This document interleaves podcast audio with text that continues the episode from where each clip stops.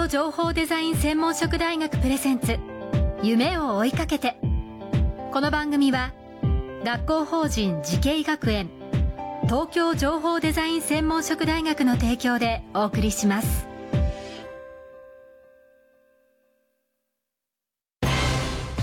んな未来あったらいいな。こんな世界できたらいいな。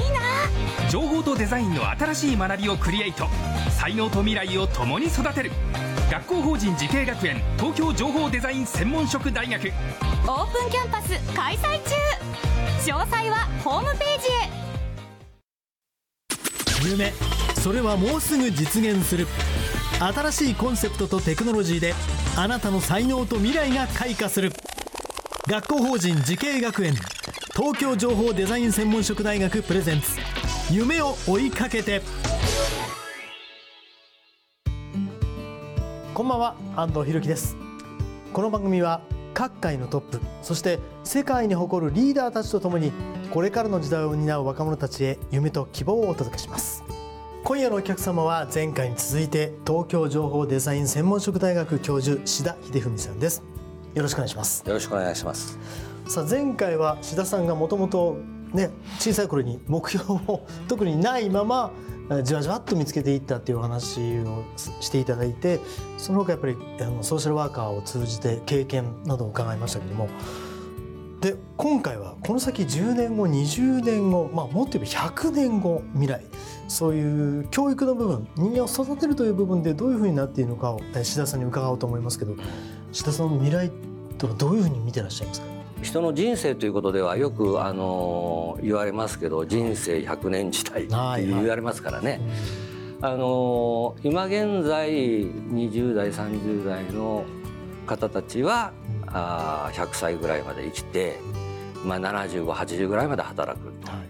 私なんかの世代は実は人生100年じゃないんですけど、うんうん、今の若い人はもう医療が進んで100年だと、なるほど、まあ、多分同世代だとねね、はい、そうするとこの働く年数が本当長くなりますよね。75とか80まで働くってなると。ですから学校出て働いた仕事と同じ分野でずっと行くって人はほとんどいなくて。ある分野にあの勤めてもまたそこから、まあ、隣接分野とか、少しずつこう、まあ、枝分かれというか、いろいろな道へこう進んでいくような、はい、あの将来になるだろうなとまず思うんですけど。あのそこでこのワークシフトっていうこの文献の中でですね、あの連続スペシャリストって言葉ありますけど、あのまあ2つ以上のスペシャリスト、あの1つ目の仕事でスペシャリストになったらあの2つ目でもスペシャリストになる、まあ、連続するとい。うような、はい、あことなんですけど、あのまあ、そういう、まあ、社会になるだろうなと、あの思うんですね。でまあ、そういう社会が背景にあってこの情報デザインの分野ではその、まあ、クロステックっていう、はい、あの言葉ありますけど、まあ、はい、クロスですね。はい、はい、例えば農業かけるテクノロジーとか教育かけるテクノロジーとか、うん、そういうことであらゆるこの業種ですね、はい、業種にあのテクノロジーの部門ができていくと、うん、まあ、それぞれの会社に。ですからその、まあ、情報を使って、まあ、社会設計するというそういう情報デザインのあのスペシャリスト、はい、それが求められてくると。そういうことを前提にするとどういう人材が求められていくと思いますか？自分のこのキャリアを、まあ、効果的にデザインできる人材、はい、まあ、これが求められるのかなと、は働き期間が長いですからね。まあ、もちろんそのじ一番最初に自分が立てた計画通りには、まあ、いきませんけれども。いろいろこう主体的に行動していろいろな人に出会ってその出会った人に影響を受けてまた違う道へとかですね、うん。はい。まあ、いろいろなこう工程を歩むと思うんですけども、うん、そういうこう人に出会うという偶然性も含めて、まあ、行動していればいろいろな人に会えますからね、うん、あのー、そういうことを積極的に行って効果的に、まあ、キャリアをデザインできる人、これが必要だと思っております。い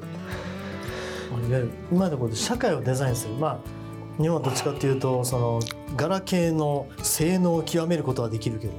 スマートフォンというものをデザインする力がじ日本はその社会的に弱いみたいな話も今何とかしてきたんですけど、社会に対する企業じゃなくて自分に対するデザインっていうあそうですね。ことなんですかね？はい。そうなんです、はいはい。まあ自分のキャリキャリア、まあ、キャリアはその、まあ、人生の轍とかですね、まああと。うんはい。人生の後足あの自分人間の足をキャリアくタイヤだと考えれば、は人生の足跡をどう描くかっていうのが、まあ、キャリアデザイン。うーんなるほど。でも若い人は先の人生が長いですから人生の足跡っていうよりは人生のどう物語をどう描くかっていう方がうんうん。こう落とし込みやすいのかなというふうには思うんですけどね、そういうことを主体的に考えていくことが求められるかなと思っておりまして、そのキャリアにはその、まあ、外的キャリアと内的キャリアっていうのがありまして、まあ、外的キャリアっていうのはどこどこ会社のどこどこ部署の誰々ですというはい。イメージに書いてることですイメージはいはね。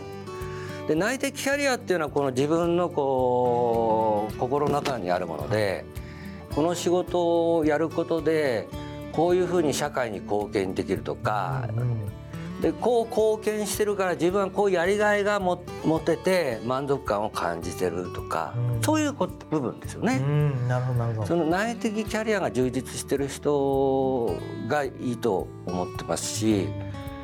あのそういう人がこう主体的に自分で判判断するっていう意味での主体性ですけどそれをも持ちながら働けるんじゃないかなと思うんですけどね。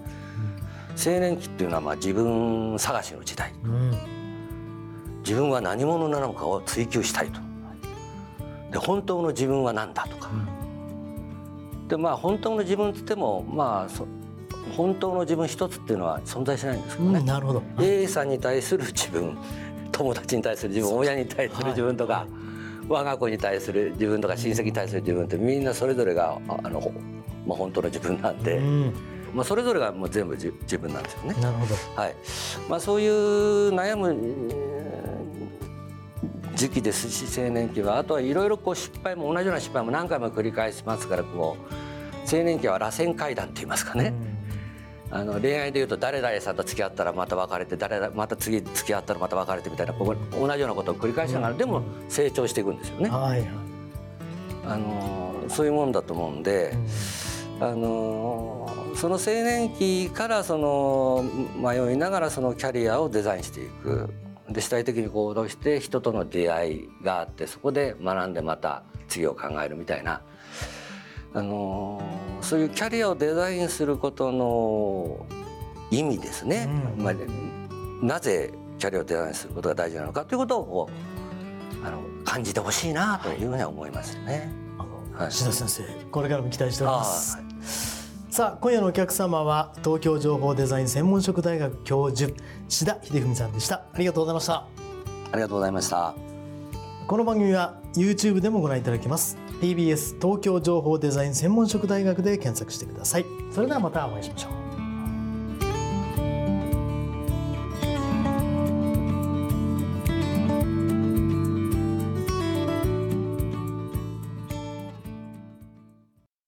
情報工学と人工知能。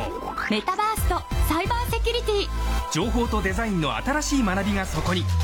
時代の即戦力を育てる。学校法人慈恵学園。東京情報デザイン専門職大学。オープンキャンパス開催中。詳細はホームページへ。東京情報デザイン専門職大学プレゼンツ。夢を追いかけて。この番組は学校法人慈恵学園東京情報デザイン専門職大学の提供でお送りしました。